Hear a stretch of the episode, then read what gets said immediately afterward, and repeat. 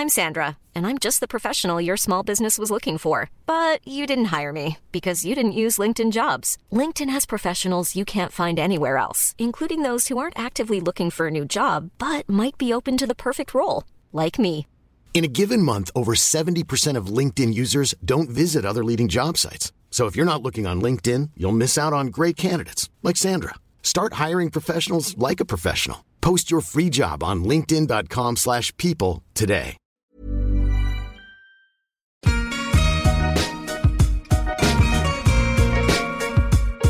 Bonjour, je suis Laura Pouliken et vous souhaite la bienvenue sur l'Aléa, le podcast qui parle du risque.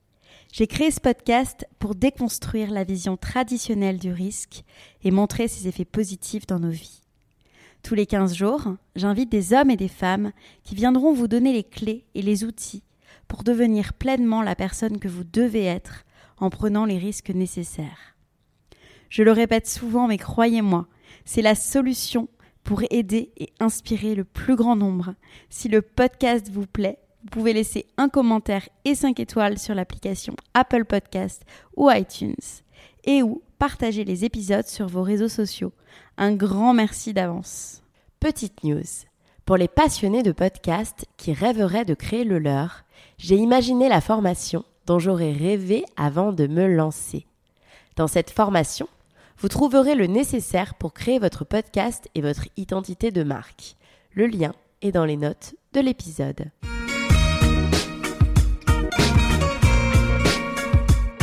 Aujourd'hui, je suis avec Maï Hua. Maï Hua, tu es color designer, réalisatrice de documentaires et blogueuse sur maïhua.fr. Je t'ai découverte il y a plus de 10 ans grâce à tes vidéos mettant en scène des femmes qui se maquillent pour comprendre pourquoi elles se faisaient belles. Déjà, c'était une idée de transmission et de sororité très forte qui t'animait. Je t'ai toujours suivi grâce au réseau jusqu'à la sortie de ton long métrage l'année dernière, Les Rivières. Ton premier documentaire sur ta lignée de femmes, dans lequel tu as pris le risque de dévoiler tes vulnérabilités pour te sentir, je te cite, plus puissante et forte. Salut Maï Ravie de parler avec toi depuis Dubaï. Euh, un peu à l'artisanal, mais c'est cool. Euh, je vais commencer par une première question très simple. Comment tu vas en cette rentrée 2020 euh, Puisque je, sais que tu pouvais avoir des baisses en, en, créativité pendant le confinement, que ça avait un petit peu altéré parfois ta créativité. Donc je voulais savoir comment tu te sentais depuis?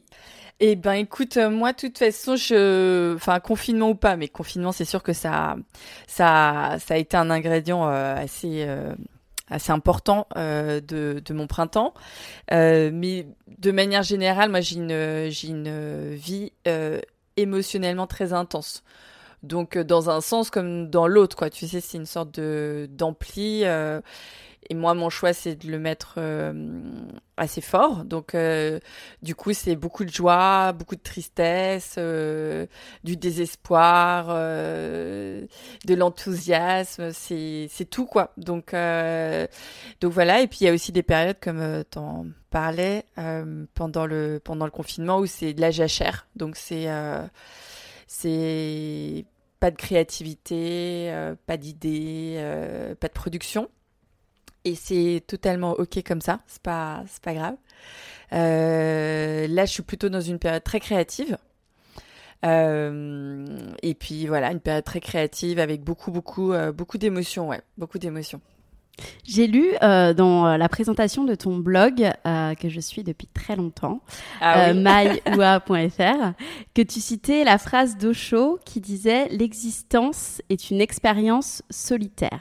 Est-ce que tu peux me dire ce que ces mots t'évoquent Bah, en fait, ça m'a ça m'a coûté beaucoup en fait de de de me disons de me soumettre à cette sagesse. C'est que euh, on est on est tous reliés mais dans nos développements et dans dans nos déploiements et dans nos guérisons euh, qui vont à des rythmes différents, sur des terrains qui sont différents, avec des, des stimuli qui sont différents.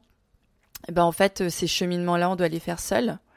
donc ça peut être littéralement seul, tu vois, si tu vas dans une retraite et que tu te retrouves assis ou assise en train de jeûner pendant quatre jours à rien faire qu'être avec toi-même et ça peut être très compliqué.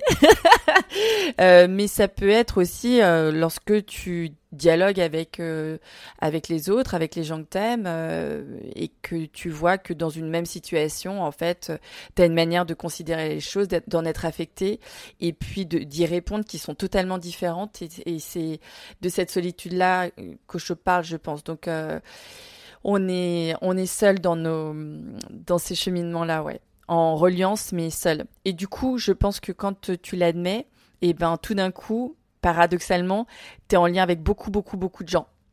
Mm. Je sais que, que, tu as un parcours donc euh, qui est extrêmement riche avec euh, de multiples projets artistiques. Est-ce que tu peux euh, poursuivre en nous racontant ton parcours, donc dans les grandes lignes, sous le prisme euh, de euh, la sortie de sa zone de confort, de ta zone de confort, pour te connaître mieux et devenir la maille que tu es aujourd'hui, puisque c'est le thème de mon podcast, voilà, des entrées et des sorties de la zone de confort, mais pour se connaître mieux finalement, pour être au plus près de soi-même. Ouais, ouais, ouais, ouais. Alors pour moi, la question, elle s'est pas toujours posée en ces termes. C'est-à-dire que ça fait longtemps que je sors de ma zone de confort, parce que, tu vois, j'ai euh, j'ai fait une école de commerce, euh, après un bac C à l'époque, euh, une prépa HEC, euh, j'ai fait du marketing pour pour Lancôme dans un profil qui était plutôt créatif. Donc on m'avait catalogué comme créatif. Donc euh, donc euh, je, je, créais des produits de maquillage sur euh, des collections de maquillage. Donc des collections éphémères avec énormément de lancements tous les six mois. Donc c'était une sorte de laboratoire qui déjà était quelque part beaucoup d'exploration. Et puis euh, la première rupture avec cette zone de confort dans laquelle j'étais jusqu'à maintenant parce qu'en fait c'était une zone dans laquelle euh, la performance était très importante et je performais très bien. Donc euh, j'étais une bête de concours j'étais une tronche en maths donc j'étais très très à l'aise dans un environnement très compétitif et y compris dans un environnement compétitif avec moi-même parce que tu vois j'ai j'ai, euh, je suis euh, enfant d'immigrés vietnamiens pour qui euh, cette performance scolaire et, académique est extrêmement importante. Donc, tu vois, si je revenais avec un 18, mon père me demandait si quelqu'un avait eu 20 et si j'avais eu 20, est-ce que quelqu'un a eu les points bonus pour avoir 22 quoi? Donc, c'était avant d'être en compétition avec les autres, c'était déjà avec moi-même d'être toujours plus performante. Et j'étais donc très très très à l'aise là-dedans, d'autant plus que bah, je performais bien, donc j'étais tout le temps J'étais tout le temps très très bien notée et dans les meilleurs. Donc euh, donc c'était très confortable. Et en même temps, vers euh, du coup euh, 3-4 ans après avoir été embauchée, je me rends compte que euh, en fait, je, je, je me prends pas un mur dans le sens où tout va très très bien chez L'Oréal, mais j'ai une sorte de révélation de mais en fait pourquoi? Pourquoi faire en fait? À, quoi ça va servir? Et j'avais déjà eu ces questionnements quand j'étais en école de commerce sur, euh, euh, tu vois, les, discussions entre les gens étaient portaient beaucoup sur l'intérêt du travail, l'intérêt du du stage qu'on allait décrocher. Et moi, je disais ouais, mais si au lieu de parler euh, d'intérêt, on parlait d'utilité, par exemple. Est-ce que ce serait pas une meilleure question? Et en même temps, j'avais pas de réponse à ça, j'avais aucune vocation donc bon, bah, je, faisais ce pourquoi euh, je semblais être faite performer. Et puis là, chez L'Oréal euh, et chez Lancôme, je me confronte à un double mur. Le premier, c'est bah, de comprendre que je suis pas faite pour le monde de l'entreprise. Euh, je suis pas faite pour la hiérarchie. Je suis, je suis résolument un électron libre et et du coup préparer toutes ces réunions, avoir des, des présentations euh, non-stop euh, m'intéressait pas. Et euh, je voyais beaucoup, euh, j'apprenais énormément parce que c'était ça, ça te, ça te forge un, un, caractère, une manière de penser, une manière de présenter, une manière de communiquer tes idées qui m'ont jamais quitté. Et donc ça a été une, très très bonne école. Mais ce, ce mur-là de, est-ce que j'ai vraiment envie de rester en entreprise? Non.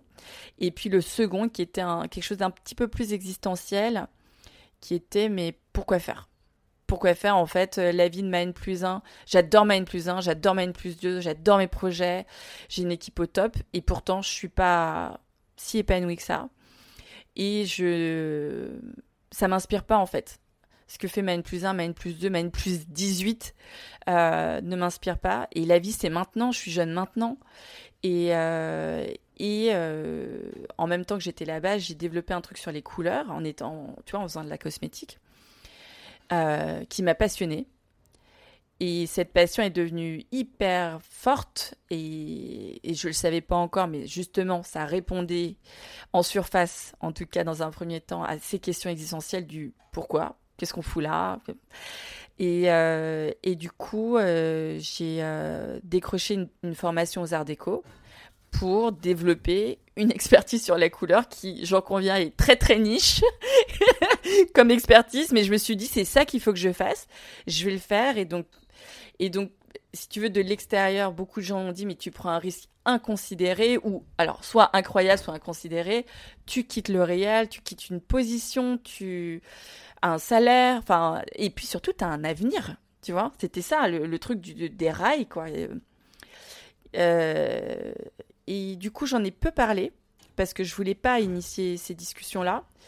Euh, parce que je savais très bien que si je les initiais et que si je commençais à cogiter, en fait, j'allais jamais partir.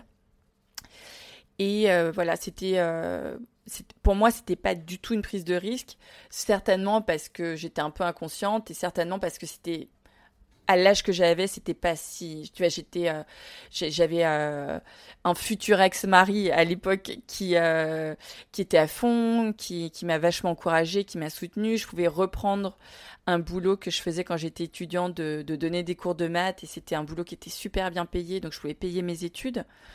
J'avais pas encore d'enfants à charge, donc c'était en fait le meilleur moment pour pour me lancer quoi. Et puis après en fait aux Arts Déco, j'ai appris à explorer. Donc euh, j'étais, j'avais, c'était une formation diplômante. Euh, non, pardon, pardon, une formation certifiante et non diplômante. Donc en fait, j'avais pas de, j'avais pas d'enjeu noté. Et en fait, ça m'a totalement, enfin pas totalement, mais ça m'a beaucoup libéré en fait sur cette obligation de performance parce que de toute façon, performance ou pas, j'étais pas notée. Donc du coup, euh, j'étais dans une exploration permanente euh, et exploration de mes limites euh, bah, qui était énorme parce que tu vois, c'était une école d'art, j'avais pas fait l'école du Louvre. J'avais pas fait une école de réflexion sur l'histoire de l'art, de, de, voilà, de de quête philosophique et intellectuelle sur l'art. C'était une pratique. Et moi, je venais d'une école de commerce.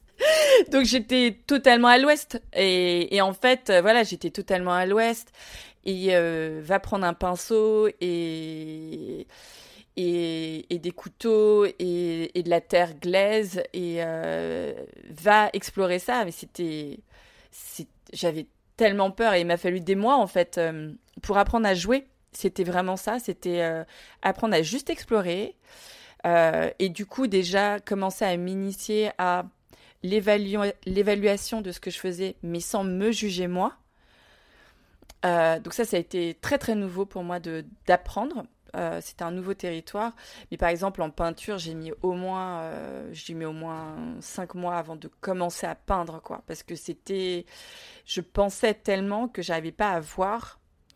Euh, et donc mon, enfin tout mon cerveau était hacké par euh, par la tu vois la la moitié intellectualisante conceptualisante euh, pendant laquelle sur, enfin sur laquelle j'ai vécu pendant 25 ans il fallait défaire tout ça et être dans la sensation dans dans l'émotion et donc euh, bah ça ça a été une grosse prise de risque et puis en fait une fois que le bouton exploration a été enclenché et eh ben et ben en fait, euh, on pouvait plus m'arrêter.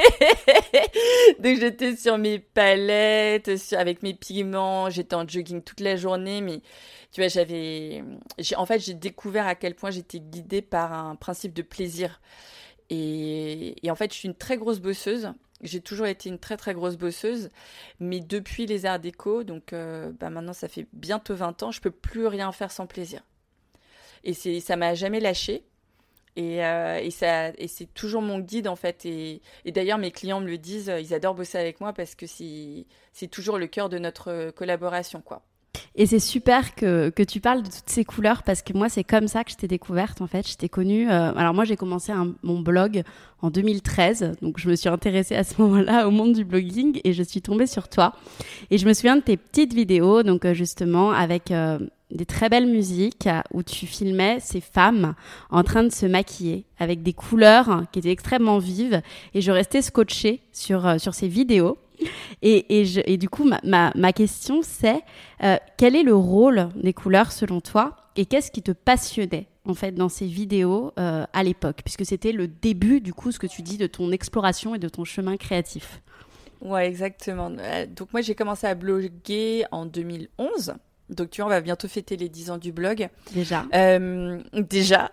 et euh, après, en fait, cette euh, exploration et mes débuts de color designer, et eh ben, j'avais, si on reprend encore ton thème du risque, j'avais quelque chose qui était très confortable, mais qui en même temps allait devenir mortifère si j'y prenais pas garde, c'est que je faisais tout en sous-marin. Donc j'étais, certains m'appelaient le nègre de la couleur tu vois. Donc euh, je créais des je créais des gammes de couleurs pour des marques incroyablement enfin, tu vois, des, marques internationales magnifiques pour des femmes du monde entier euh, sur des projets incroyables, mais je le faisais, euh, je le faisais souvent en sous-marin parce qu'il y avait des directeurs artistiques ou parce qu'en fait c'était un métier qui n'était pas connu et donc on mettait en avant des designers qui avaient euh, créé un flacon de parfum, mais on, on mettait jamais en avant la color designer. Et moi ça m'intéressait pas du tout en fait de déployer ça, mais du coup euh, il me manquait d'une d'une voix publique. Et du coup, l'idée du blog est arrivée. Euh, et ce qui me passionnait, c'était de filmer. J'avais envie de filmer les femmes et de comprendre pourquoi euh, elles se faisaient belles, pourquoi elles portaient des couleurs, lesquelles, de quelle manière, euh, comment elle se les transmettait de mère en fille, de copine en copine. Donc c'était déjà une idée de transmission, de sororité très très forte. Et je pense que c'est ce qui a plu en fait sur le blog euh, dès le début. Et, euh, et cette nouvelle exploration, en fait, ça m'a amené à considérer les couleurs d'une autre manière, qui était d'une manière je les avais toujours, beaucoup travaillé en maquillage et puis sur un aspect euh, vraiment très intime, parce que quand euh, euh, tu poses une couleur de rouge à lèvres ou de fard à paupières ou de fard à joues sur ta peau, c'est un acte qui est extrêmement intime. Et j'avais besoin de comprendre en fait pourquoi les femmes faisaient ça, qu'est-ce qui se cachait derrière? Et, euh, et en fait, j'ai filmé, euh, je sais pas combien de vidéos tu as vu, mais je pense que j'en ai filmé euh, plusieurs centaines. Ouais. Et, euh, et en fait, euh, à un moment donné, cette exploration s'est éteinte parce que j'ai compris ce que moi je venais chercher. Euh, et que je filmais à chaque fois sans comprendre exactement ce que je filmais. Je, je filmais le geste, je filmais les produits, je filmais euh, elles, les femmes, et j'adorais leur laisser un, un souvenir de leur beauté. Euh, et, en même temps, moi, ce que je filmais, euh, sans m'en rendre compte, était un acte de reconnexion extrêmement puissant. Et, c'est, et, du coup, une fois que j'avais compris que c'était ça que j'étais venue chercher, de la reconnexion, euh, bah, les couleurs, en fait, c'était une porte vers euh, cette reconnexion et vers ce monde invisible du dedans et des et des émotions quoi. Et donc euh, et, donc du coup à partir de là bah, j'ai compris que c'était pas une histoire de rouge à lèvres ou de fond de teint que c'était quelque chose une quête qui était beaucoup plus intime et beaucoup plus profonde. Et du coup j'ai commencé à filmer d'autres choses et puis bah petit à petit ça a donné une sorte de galerie de portraits sur euh, sur la beauté des gens en général euh, qui ben, parfois euh, mettaient du maquillage, mais parfois dansaient, parfois euh, faisaient une tarte, parfois ils nous racontaient qui ils étaient en fait. C'est devenu aussi des, des gens qui nous racontaient leur chemin de résilience après, des, après des épreuves terribles. Et puis ça a donné un long métrage qui est devenu Les Rivières et qui est mon premier documentaire long métrage sur ma lignée de femmes parce qu'évidemment, bah, derrière les couleurs, euh, il y avait toute cette, tout ce cheminement la sur, euh, voilà, sur, euh, sur les femmes, la sororité, mais aussi la maternité et, le, et plus spécifiquement le fait d'être la fille, la mère de ma fille et la fille de ma mère, la petite fille de ma grand-mère. Donc en fait, je nous ai filmés pendant trois années pour essayer de comprendre euh, quels étaient les enjeux de, notre mémoire familiale. Donc justement, tu parles de, ton film Les Rivières que j'ai euh, regardé euh, en famille, enfin avec mon mari, avant-hier soir, devant lequel j'ai beaucoup pleuré. Et justement, j'avais envie que, que, tu parles de ce film que tu as financé donc grâce à une, communauté, une cagnotte Kiss Kiss Bank Bank et que tu as également distribué seul euh, j'aimerais que tu me racontes qu'est-ce que cela implique et comment tu l'as vécu. Euh, alors, qu'est-ce que cela implique? Euh, Bah tout. C'est un projet un peu fou en fait parce que je voilà, j'étais blogueuse. j'avais ce, ce, blog avec ses billets qui pas quotidien, mais voilà deux trois fois par semaine avec une communauté de plus en plus comment dire, serré, tu vois, c'est-à-dire qu'il y avait une sorte de relation avec euh, avec vous euh, euh, qui était incroyablement forte, ou vidéo après vidéo, post après post, parce que j'écrivais beaucoup aussi.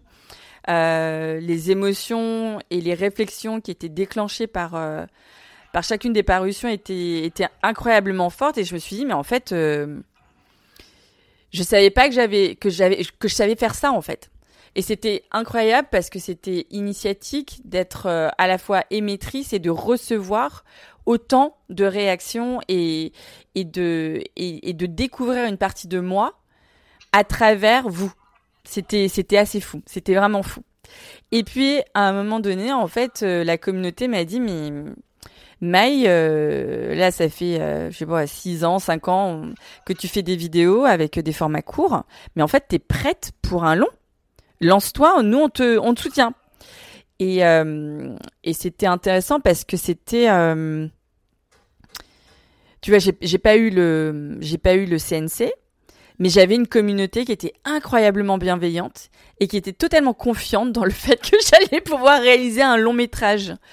Donc c'était totalement fou. Et puis moi, en, en, en même temps, j'avais cette quête existentielle qui devenait de plus en plus spécifique, d'avoir euh, d'un côté euh, un oncle qui m'annonce que, euh, bah, en fait, je viens d'une lignée de femmes maudites et que c'est comme ça.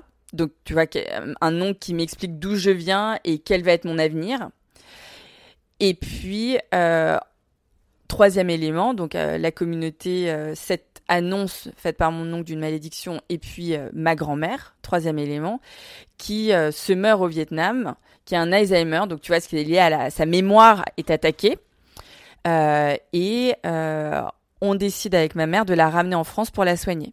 Et puis, les trois en même temps, en fait, je me dis, bah, je prends ma caméra, je vais, en filmant tout ça, comprendre pourquoi je suis maudite, de, quelle manière je suis, pourquoi, et surtout, je vais euh, éviter de refiler ça à ma fille, parce que j'ai une fille et on me dit que je suis issue d'une lignée de femmes maudites et que donc si je fais rien, bah, je vais je vais refiler ça à ma fille et c'est pas possible, je peux pas je peux pas ne rien faire. Et donc bah, je fais des tonnes de choses, euh, sauf que je sens que c'est toujours là, qu'il y a toujours quelque chose qui s'agite et que je comprends pas. Et du coup, euh, je, je joue mon vatou qui est de faire un film quoi. Euh, et, évidemment, j'ai aucune idée de ce dans quoi je m'aventure. et donc, la, l'arrivée de ma grand-mère parmi nous et de ma caméra aussi parmi nous, parce que c'est un personnage en soi, va créer des aventures et des discussions et, des, et une liquidation, en fait, de, de nos liens névrotiques euh, et de et, et, de nos souffrances. Et, donc, je vais filmer pendant trois ans et je vais monter pendant trois ans aussi après. Euh, parce qu'en fait, euh, il m'a fallu euh, beaucoup, beaucoup de temps pour comprendre ce que j'avais filmé et pour que, de manière assez magique, finalement, la table de montage me remonte des informations. Parce que, parce que si tu écris des notes pendant que tu vis quelque chose ou juste après les avoir vécues, bah, tu es dans une subjectivité qui est totale. Si euh, tu filmes, eh ben, tu es dans une subjectivité qui est partielle. Elle est, elle est là parce que tu choisis de filmer quelque chose et pas quelque chose d'autre. Tu le cadres d'une certaine manière. Tu bouges la caméra d'une certaine manière. Donc c'est quelque chose qui est totalement organique, c'est vraiment euh, un sixième sens. Mais en même temps, ce que tu filmes et ce qui est objectivé, bah, c'est vraiment ce qu'il y avait, quoi. Donc tu vois la position des gens, tu vois leur énergie, tu vois les regards que tu n'avais pas vus euh, euh, quand tu filmais, et tu vois tout un tas d'informations en fait qui émergent, que ton monteur voit et que toi tu ne vois pas parce que tu es dans la situation. et du coup, voilà, la table de montage petit à petit va me faire remonter des informations et euh, je vais euh, monter et remonter et remonter euh, ce film pendant trois années.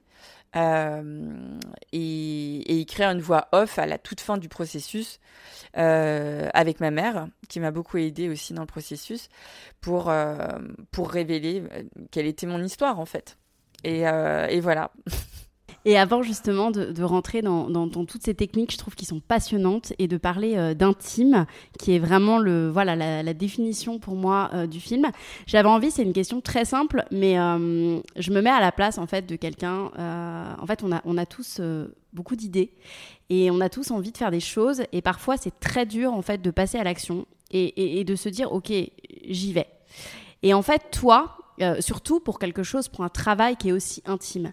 Et j'avais envie de savoir, toi, comment tu as fait en fait ce chemin où tu t'es dit j'ai envie d'y aller. Alors, je sais très bien que tu as eu l'annonce de ton oncle, mais et où tu t'es dit bah finalement je, n'ai pas peur et j'y vais et, et, et on verra en fait.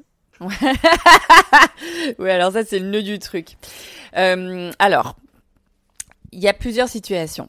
La situation quand je quitte le Réal et que je quitte euh, un boulot salarié dans une boîte extraordinaire internationale avec tout ce que tu veux, c'est j'ai pas peur en fait. Je pars parce que je sais que je dois le faire et qu'il ne peut pas en être autrement. Là pour les rivières, j'ai un peu de ça, mais la grosse différence c'est que j'ai très peur.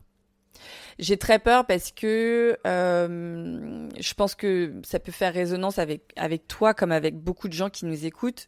La famille c'est toujours problématique toutes les familles sont dysfonctionnelles et toutes les familles sont dysfonctionnelles parce que elles reposent sur des systèmes de loyauté très forts, notamment par rapport à nos anciens et non par rapport à nos descendants et c'est ça qu'il faut inverser souvent. Et ces loyautés, elles sont possibles parce que tout le monde se tait. Euh, et tout le monde se tait parce qu'on a envie que ça se passe bien pour le repas de Noël, on a envie que de ne pas blesser ceux qui auraient déjà été blessés, on a envie de les préserver, on a envie de protéger. Donc du coup, le, le silence s'installe et donc rompre le silence en plus avec une caméra, c'est juste un truc euh, inimaginable. Et, et moi, j'avais un mélange de euh, d'inconscience totale tu vois, de ce que j'étais en train de faire et de dire, bah, je vois pas où est le problème. Alors que, évidemment, que c'était énorme, en fait, tu vois. Euh, et, et, aujourd'hui, je suis pas du tout sûre que je pourrais le refaire. Euh, il y a certains passages qui sont tellement difficiles euh, déjà à vivre que de les, que de les filmer en plus, ça, ça, me paraît, ça me paraît fou, en fait. Donc, je pense qu'il y a des éléments qui sont magiques euh, tu ne sais, moi je ne sais pas pourquoi j'ai la caméra, comme certains ne savent pas pourquoi ils écrivent, comme tu sais pas pourquoi tu crées un podcast, mais il faut le faire. Donc c'est vraiment quelque, c'est euh, your call for life, tu vois, ils disent ça en anglais. Donc euh, il y a un mélange de ça et puis un mélange de ta peur et tu y vas. Et c'est ça en fait, je pense, enfin il y a beaucoup d'aventures euh, psychologique comme ça de sur l'idée de grandir. Quand à quel moment on grandit et euh, en fait, euh, on grandit toute sa vie, tu vois, on s'arrête pas à l'âge à la majorité à 18 ans, on continue toute sa vie de grandir et je pense que moi, c'était un, un moment où j'avais besoin de grandir et pour grandir, en fait, il faut, on apprend à traverser sa peur. Et, euh, et ça, c'en était une énorme, en fait, de, de A à Z, c'est-à-dire prendre la caméra, filmer, interroger les gens, monter et puis partager ça, partager ça au monde entier ensuite. C'était, c'était des peurs énormes, mais, euh, mais que tu traverses parce que je pense qu'il y a quelque chose en toi, la fameuse petite voix, qui sait que tu dois le faire. Et donc, quoi qu'il en coûte, enfin, c'est pas, c'est même pas quoi qu'il en coûte, quoique, comment dire, si pour moi c'était vraiment à la vie à la mort. Donc, euh, ça, ce film, il m'a obligé à détruire beaucoup de choses. Euh, mais je l'ai fait parce que je savais que c'était la condition sine qua non pour en faire renaître d'autres. Et que même si je savais pas ce que ça allait faire renaître, et puis, tu vois, il y a, y a, eu des terrains qui, ont, qui sont restés euh, dévastés pour toujours. Tu vois, j'ai euh, un oncle qui me parle plus. Euh, enfin, tu vois, il y a des choses qui ont été euh, définitivement, enfin, pour l'instant en tout cas, terminées. Et puis en même temps, voilà, j'ai une relation à ma mère qui s'est totalement transformée, une relation à mes enfants qui s'est s'est déployée, et puis bah évidemment une relation à moi-même qui qui s'est totalement révélée et transformée, quoi. Donc tu, tu voilà. Super intéressant. Et en regardant ton, film, ça m'avait pensé à, des propos de, de, Julien Messmakers, qui est l'auteur de la Bible de 10%, qui me racontait, lui, que sa vraie prise de risque s'était faite dans un endroit très intime de son corps et de son esprit. Et en préparant cette interview, ça m'a vraiment rappelé euh, sa réflexion. Et je voulais savoir ton rapport, toi, à l'intime et comment les personnes qui composent ce film, donc ta mère, ta grand-mère, tes enfants, ont réagi de se voir comme ça à l'écran bah, au sein de, ta propre famille hmm. Alors en fait, le film, dans, dans le montage, parce que tu vois, j'ai filmé 90 euh, heures. Donc euh, j'avais 90 heures en, en, prise directe. Je voulais en faire un film euh, qui soit gérable. Donc 1h30, je me suis dit, bon, ce serait pas mal. Et évidemment, avec 90 heures, tu peux raconter un million de films. Et en fait, ce qui m'a permis au final de trouver la, ligne, c'est quand euh, j'ai compris que chaque image était une réflexion, une projection en fait euh, sensorielle de ce qui se passait à l'intérieur de moi. Et pas à l'intérieur de ma mère, pas à l'intérieur de mon grand-père, pas à l'intérieur de ma fille. C'était vraiment, c'est ce qui m'a toujours euh, passionnée en fait. Quand j'ai lancé le blog il y a dix ans, euh, ce qui me passionnait, c'était pas nécessairement de filmer des femmes dans leur rituel beauté en fait, c'était leur intime. Et j'avais lu un, un bouquin de François Julien qui s'appelle De l'intime, loin du bruyant amour. Et il dit que l'intime, c'est l'intérieur de l'intérieur. Et donc, du coup, euh, quand tu es dans l'intérieur de l'intérieur et qu'en face de toi, tu as quelqu'un qui est dans l'intérieur de son intérieur, et ben en fait, tu as une connexion naturelle qui se crée qui se qui s'appelle souvent l'intimité d'ailleurs mais qui euh, qui du coup euh, transforme tout en fait et, le blog, ça a été ça, et le film, ça a été ça, sauf que c'était peut-être l'intérieur de l'intérieur de l'intérieur. Euh, ce qui fait que c'est un lieu finalement où on est nu. On est très nu, on est très vulnérable, euh, on n'est pas nécessairement beau, pas nécessairement belle. Euh, donc par rapport à, à, ces lieux du corps, moi, il y avait il y avait très clairement euh, euh, une révélation dans deux endroits de mon corps. Donc moi, voilà, je, t'ai expliqué, je suis, je suis quelqu'un de très brainy, quoi. Donc euh, ça, ça, ça, c'est très, ça intellectualise beaucoup, je conceptualise beaucoup. Euh, profil de matheuse et tout. Mais euh, en fait, euh, j'avais besoin pour euh, finir les rivières ou même pour le parcourir, en fait, pour parcourir mes rivières, d'aller investir mon corps différemment. Et, et du coup, le premier parcours, ça a été sur le cœur. Et ça a vraiment été de, de d'entendre mon cœur en fait de manière assez littérale et assez métaphorique de, euh, de cette petite voix intérieure qui te dit euh, euh, qui sait en fait, qui sait, qui te dit tantôt non non c'est pourri, tantôt bah si si c'était sur la bonne voie, c'est difficile mais mais continuer donc ouvrir ouvrir ouvrir son cœur et ne plus être dans dans du débat d'idées, mais être dans une discussion, un dialogue avec l'autre, un dialogue avec soi, et, et découvrir bah, toute cette douleur parce que c'était vraiment ça en fait les rivières. Et si j'avais su, j'y serais jamais allée, tu vois. si j'avais su que c'était ça que je venais chercher, que le soi-disant trésor, tu vois, que tu, que tu, pour lequel tu pars en quête, en fait, c'est une énorme douleur. J'y serais jamais allée.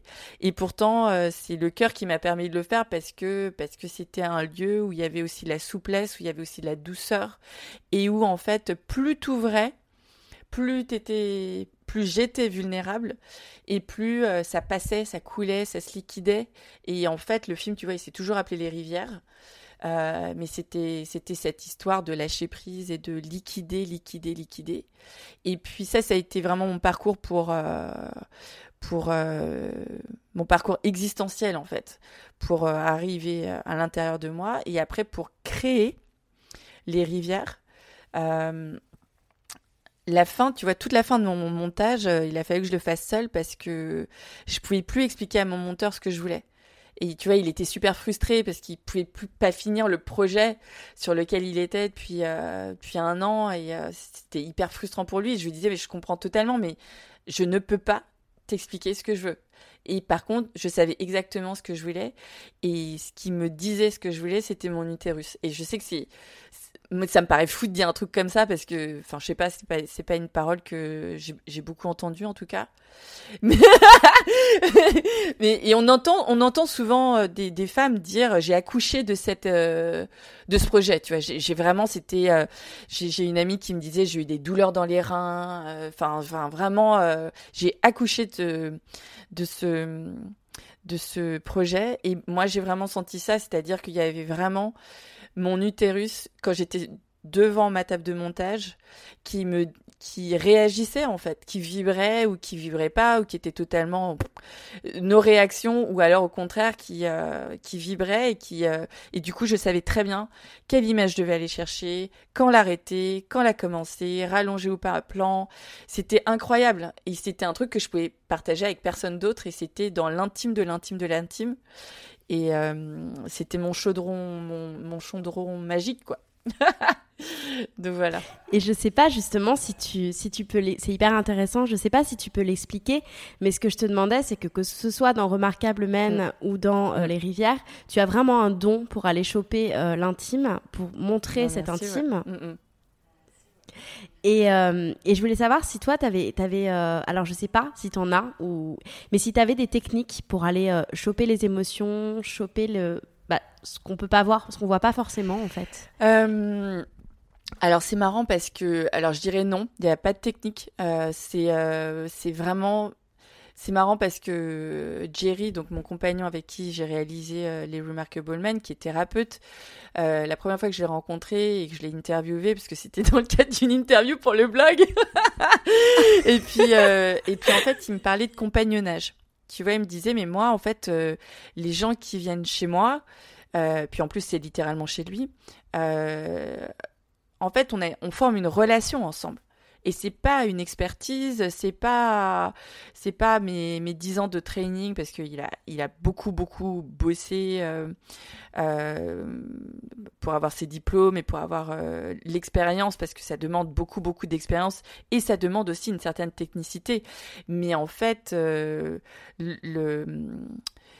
la nécessité principale, c'est cette nécessité du cœur qui fait que euh, tu es en relation avec une personne et qu'on va partir, euh, il dit, on, va partir dans les bois ensemble et on sait pas, ça va être sombre, on sait pas ce qu'on va y découvrir, mais on y va ensemble et si on est à deux, peut-être que ce sera plus simple. Euh, et moi, j'ai toujours eu cette approche sur le blog de, de jamais être dans une histoire d'expertise, de jamais être, je sais pas, je me suis jamais positionnée comme une portraitiste ou, tu vois, c'était vraiment rencontrer et avoir la possibilité de filmer cette rencontre. Euh, et du coup, je pense que j'ai vu une, exposition aussi d'un d'un photographe de guerre, euh, McCurry, qui disait euh, Moi, j'ai pas d'expertise, c'est juste que j'ai ma caméra qui est vissée à mon cœur. Et, et, et, tu regardes ces photos qui sont bouleversantes, euh, mais il voit, et à travers ces photographies, on voit ce que son cœur voit. Et c'est magnifique. Et donc, c'est une voix qui est difficile parce qu'elle nécessite euh, euh, cet état de vulnérabilité, de non-protection et du coup de que c'est ce qui va défaire les nœuds en face en fait. Donc tu te mets dans un état de réception totale ou la plus totale possible et en fait naturellement tu vas créer euh, le grand récipient, la grande oreille qui va tirer euh, tout ce qui est invisible euh, chez l'autre, et mais qui n'a qu'une envie, euh, c'est de s'exprimer, quoi. Donc, dans mes interviews et dans mes vidéos, on m'a souvent demandé, mais vous, vous connaissiez avant Non, non, non, c'était notre première rencontre, et je l'ai filmé comme ça, et, et ça, ça, a donné ça. Et, et en fait, la, la, connexion humaine, je dirais qu'elle est, est finalement plus simple avec des inconnus pour moi, en tout cas parce qu'il n'y a pas de dossier, il n'y a pas de, y a rien à sauver, il n'y a rien à protéger. C'est plus difficile, plus tu rentres dans l'intime avec euh, tes parents, tes frères et sœurs, ton mec, tes enfants, ton ex-mari, plus tu es dans l'intime et plus c'est dur. Et c'est pour ça que c'est c'est un lieu, l'intime, qui est un lieu de, de libération incroyablement fort, je trouve. Donc voilà. Et donc du coup, pour euh, rebondir ou plus répondre à ta précédente question sur comment les gens autour de moi ont réagi, bah panique à bord. panique à bord parce que parce que tout d'un coup euh, soit ils, embarquaient avec moi dans cette intime soit ils embarquaient pas ils avaient le choix mais du coup euh, comme on est relié dans cette famille, comme dans toutes les familles, qu'on a ses loyautés, qu'on a ses, choses à défendre, et ben du coup, euh, ça a été panique à bord. Et, en même temps, ça a été, euh, du coup, bah, il y a des gens qui ont dit, ben no way, c'est pas possible. D'autres qui ont dit euh, génial, et d'autres qui ont dit génial et no way. comme ma mère par exemple, tu vois, qui, qui avait cette ambivalence permanente et inconsciente de vouloir totalement rentrée dans ce, dans ce projet. Et je pense que ça se voit assez bien à la caméra qu'elle est tout à fait OK pour être filmée. et puis, euh, en même temps, euh, comprendre petit à petit, euh, elle comme moi, que le projet était pas celui qu'on imaginait au début et qu'il allait nous emmener dans les bois, l'une et l'autre, et que ça allait devenir de plus en plus sombre. et, en fait, il y a eu un moment où j'ai dû partir avec elle et un moment où j'ai dû partir seule. Et puis elle est revenue me rejoindre après. Et justement, toute cette vulnérabilité, finalement, c'est une puissance de création, enfin, cette vulnérabilité que vous montrez toutes, toutes les femmes. Mm. Et j'ai mm, l'impression mm, que, que l'extérioriser, donc grâce à ce film Les Rivières, ça te rend plus forte, finalement. Ah, mais oui, incroyable. Et est-ce que, Tu, est que tu peux m'en parler, justement, de, de ça?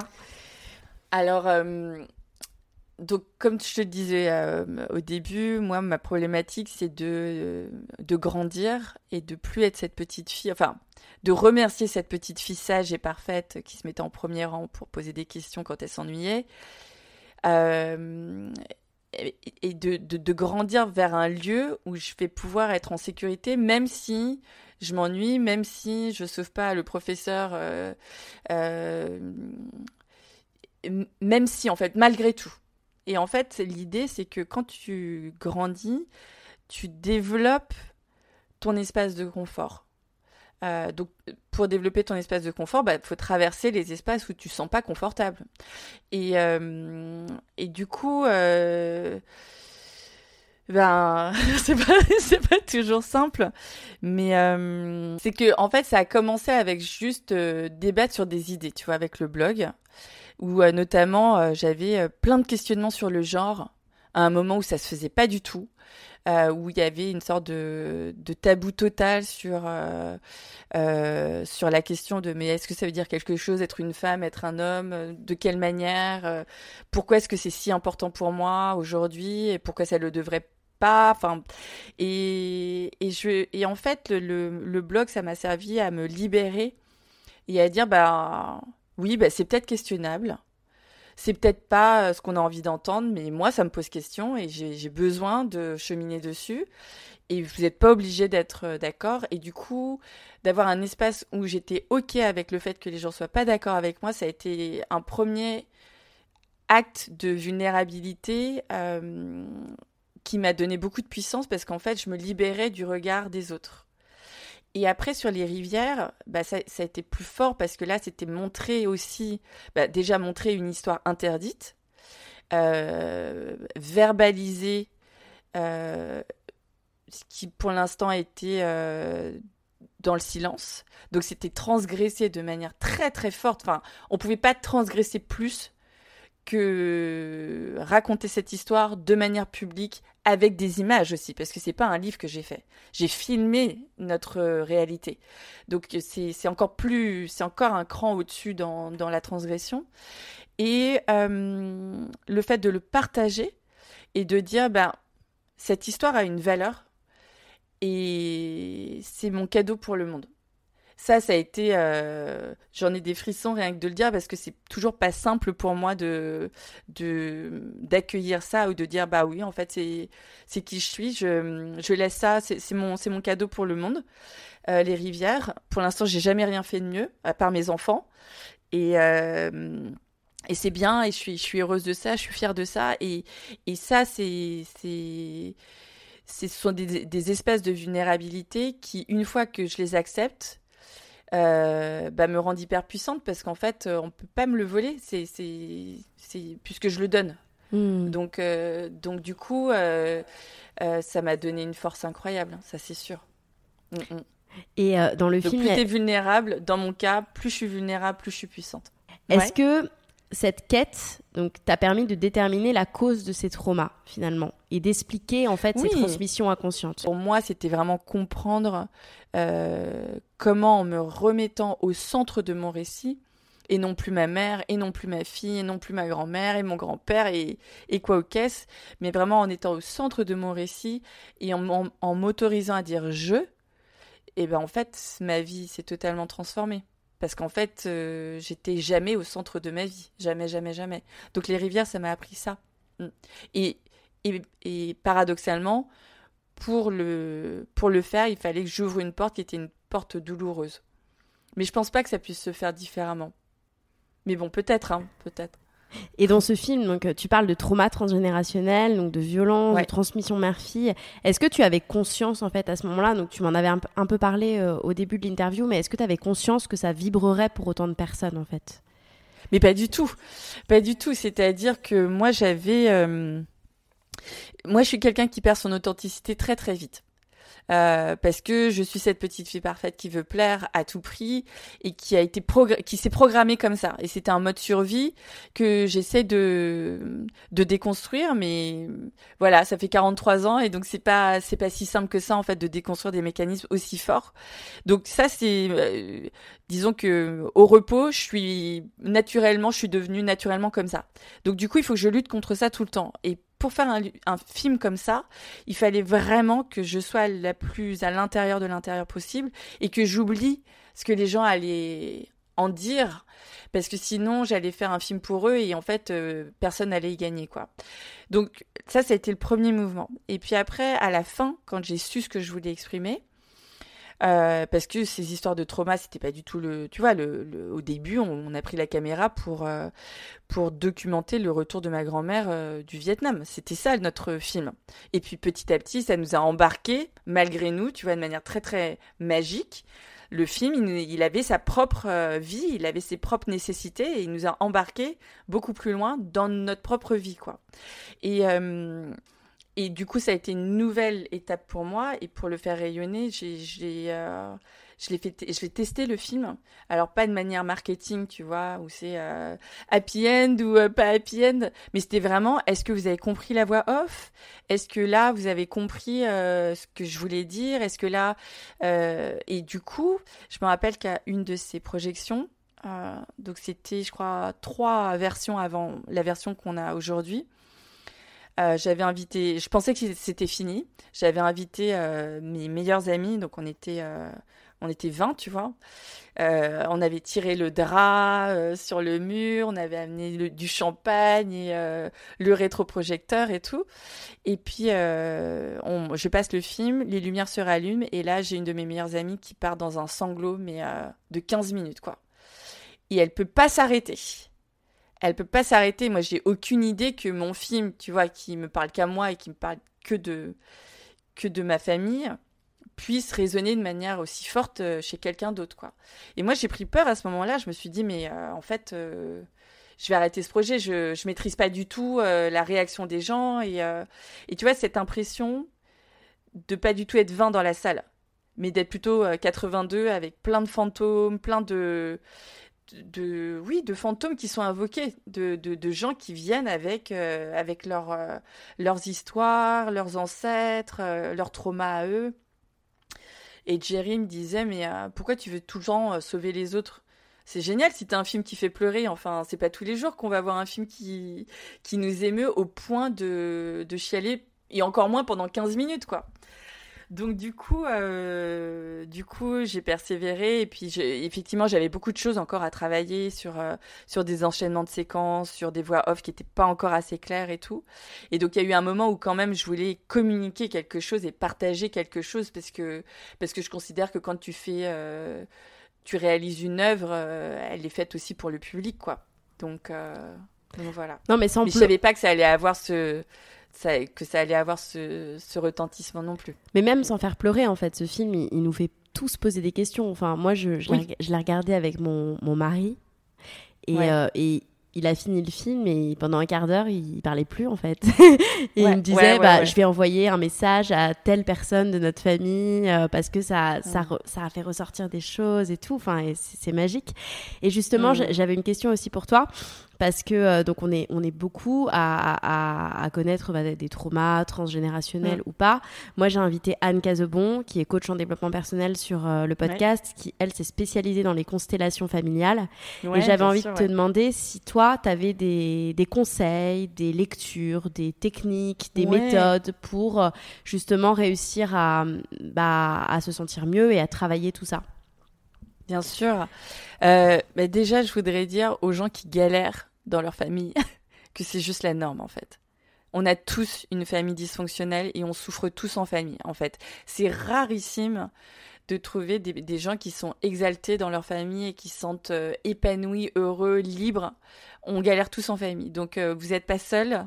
C'est plutôt la norme. C'est juste une norme qu'on tait euh, parce que la famille, c'est cette loi du silence et euh, donc euh, quel que soit le niveau de trauma, voilà, vous n'êtes êtes pas seul et puis et puis surtout, vous n'avez pas besoin d'avoir un choc émotionnel ou un traumatisme lié à un événement. C'est vraiment une question de ce que vous ressentez.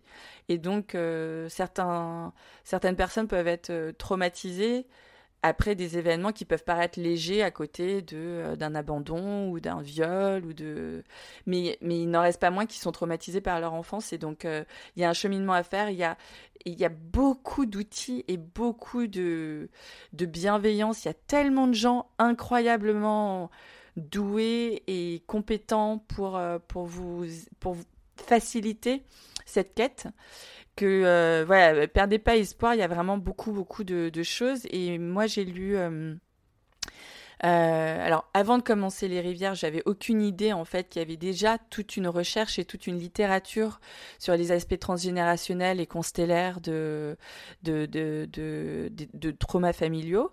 Et moi il y a, y a un livre vraiment qui m'a qui m'a ouvert les yeux, c'est Les familles qui ont la tête à l'envers de Robert Neuberger, euh, qui est suisse, euh, et qui raconte en fait comment euh, des familles traumatisées sont traumatisées par un événement traumatique, mais aussi parce que la mythologie familiale a été brisée par cet événement traumatique.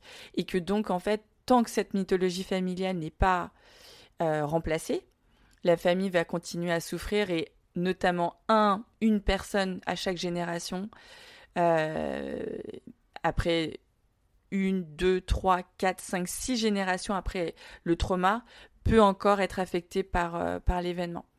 Euh, et moi, en fait, ce que j'ai fait avec les rivières sans le savoir, c'était remythologiser avec une, nouvelle histoire à raconter. Mais ça, je savais pas.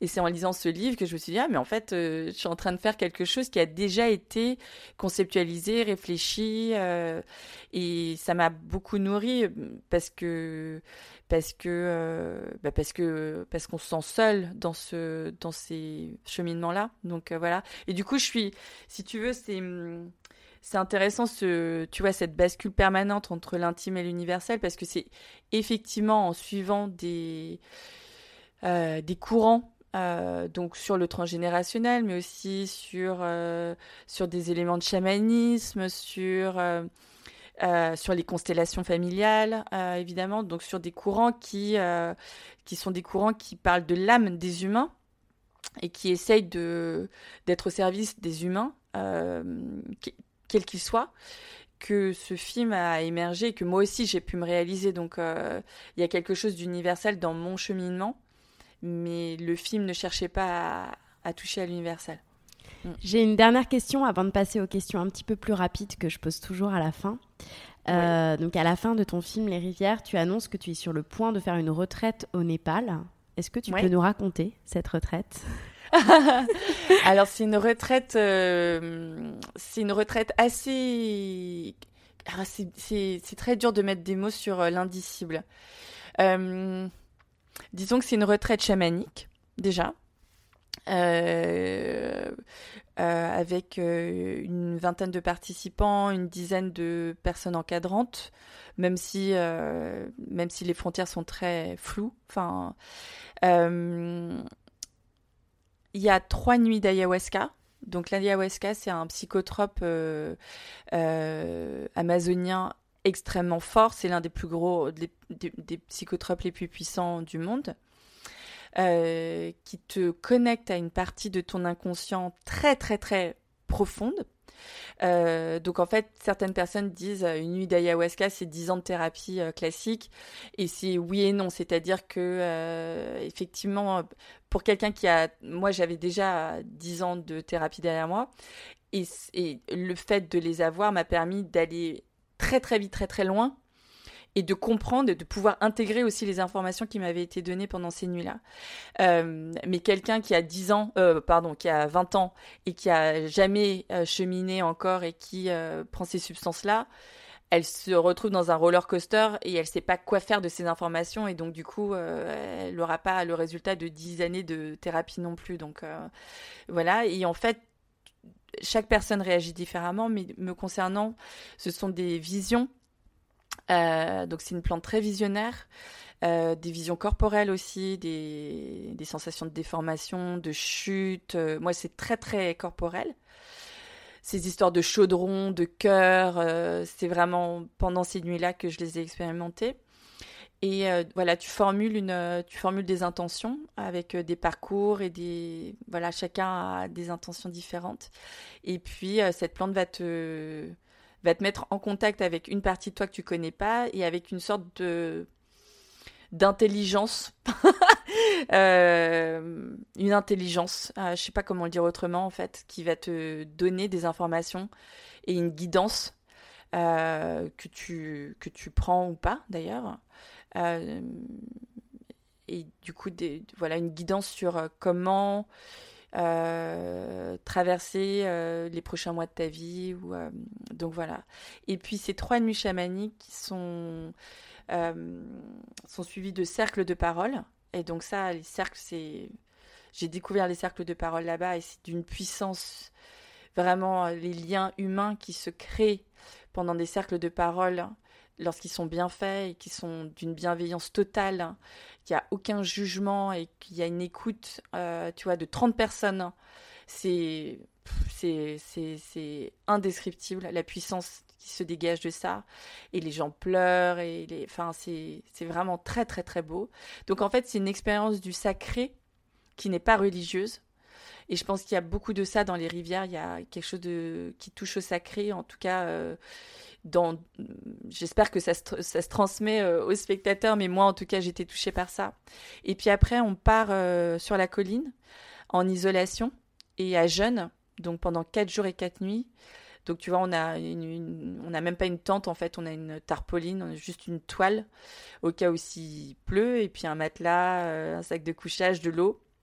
Et puis voilà, un peu d'encens. Et en fait, tu fais une expérience assez incroyable qui est l'expérience de l'ennui. Euh, T'apprends à t'ennuyer et, et, notamment à t'ennuyer de toi-même, quoi. C'est-à-dire que tu bah, t'as rien à faire, tu lis pas, tu, tu fais rien.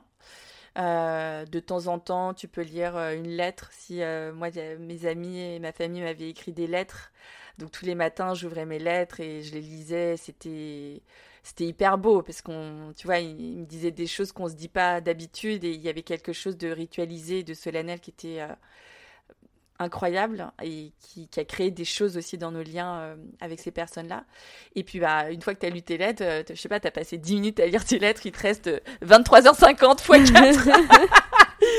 et, et, et, évidemment que tu, tu vas avoir des, tu vas avoir faim, tu vas avoir peur, euh, tu vas avoir des pensées qui vont tourner en rond. Donc moi, j'ai ce qu'on appelle le monkey mind, euh, tu vois, cet, esprit singe là qui arrête pas de papoter, qui jacasse et qui jacasse de manière obsessionnelle et ça tourne en rond, ça tourne en rond et en fait, euh, moi les deux fois où je l'ai fait, parce que je l'ai fait deux fois, ça tourne en rond pendant à peu près deux jours et demi. Et euh, là où, euh, tu vois, je peux être euh, encore une fois très dans mon cerveau, dans mon mental, j'ai beaucoup de colère et donc ça se traduit comme ça par des pensées obsessionnelles où évidemment je pense que j'ai raison et j'aurais dû lui dire ça, mais quel connard d'avoir pensé ça, etc. Et ça tourne et ça tourne et ça tourne et ça me fatigue. Et donc il y a un moment donné où c'est comme si ton âme se rebelle et dit non mais est-ce qu'on peut s'arrêter à une minute Et tout d'un coup, pouf, ça, comme un vampire à l'aube, quoi. Tu vois, ça, ça se dissipe. Ouais, et c'est, magique. C'est génial. Donc voilà, et puis après, on revient tous ensemble.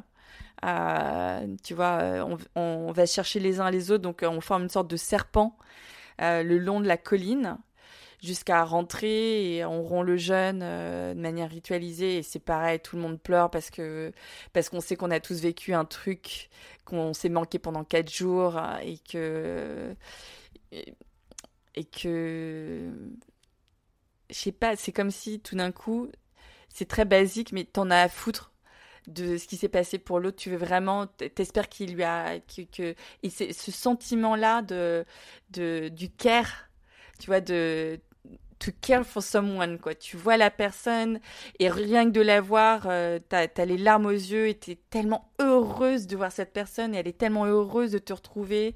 Et puis voilà, tu rends le jeune, t'es mort de rire parce que t'as pas mâché pendant quatre jours et que tu sais pas quoi faire de ça.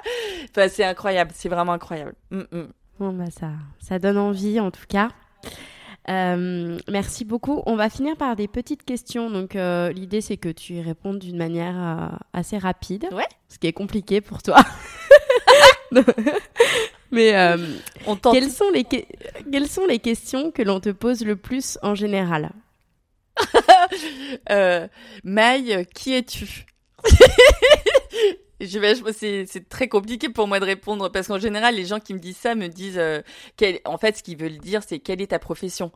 Quand ils disent euh, Mike, qui es-tu? Et moi, ça ne correspond à aucune euh, aucune réponse pour moi. Tu vois, je je, je je, peux pas me présenter sous le prisme d'une profession, je saurais même pas laquelle. Donc, c'est toujours une grande partie de plaisir. c'est quoi pour toi être une femme? Ah, c'est drôle comme question. Euh, et ben déjà, c'est une expérience.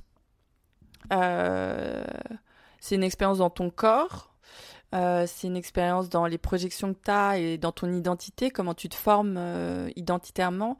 C'est une projection aussi dans le regard des autres, parce que tu es vue comme une femme. Et donc, il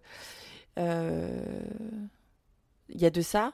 Et puis après, c'est c'est, euh, je pense, un cheminement sur lâcher cette identité, petit à petit aussi. Mm, mm. Mais c'est vraiment un cheminement. Et les rivières, ça a été vraiment un très très grand cheminement sur euh, c'est quoi être une femme. Et, jusqu'à là, sans le savoir, jusque là, être une femme, c'est avoir peur d'être une femme. C'était ça.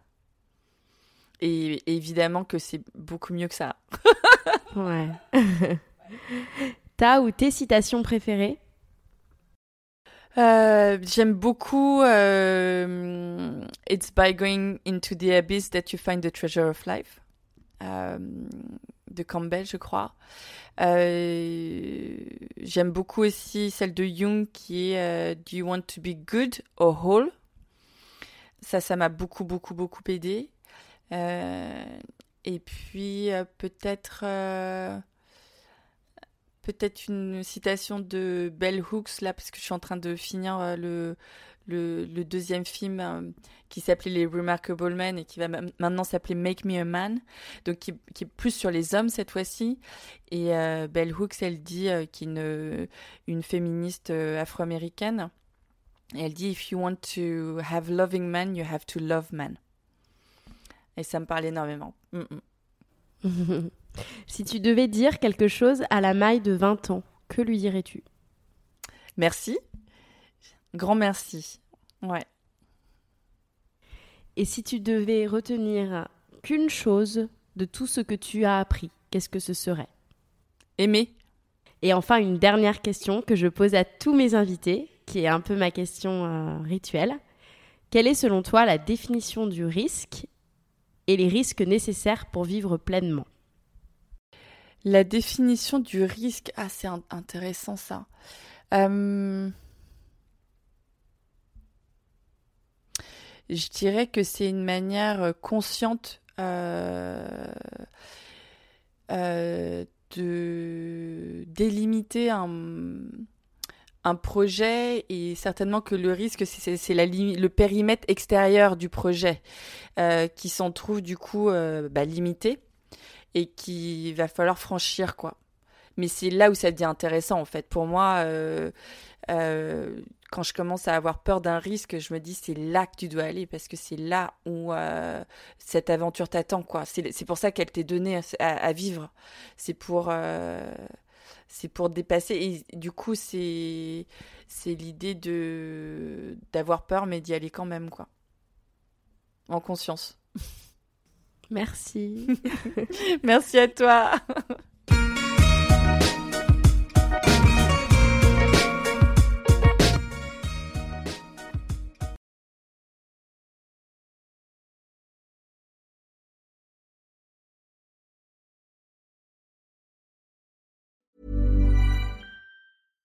When you make decisions for your company, you look for the no-brainers. And if you have a lot of mailing to do, Stamps.com is the ultimate no brainer. It streamlines your processes to make your business more efficient, which makes you less busy. Mail checks, invoices, legal documents, and everything you need to keep your business running with Stamps.com. Seamlessly connect with every major marketplace and shopping cart. Schedule package pickups and see your cheapest and fastest shipping options from different carriers with rates up to 89% off USPS and UPS rates. And with the Stamps.com mobile app, you can take care of mailing and shipping wherever you are. Make the same no-brainer decision as over 1 million other businesses with Stamps.com. Sign up with Code PROGRAM for a four-week trial, plus free postage and a free digital scale. No long-term commitments or contracts. That's Stamps.com. Code PROGRAM.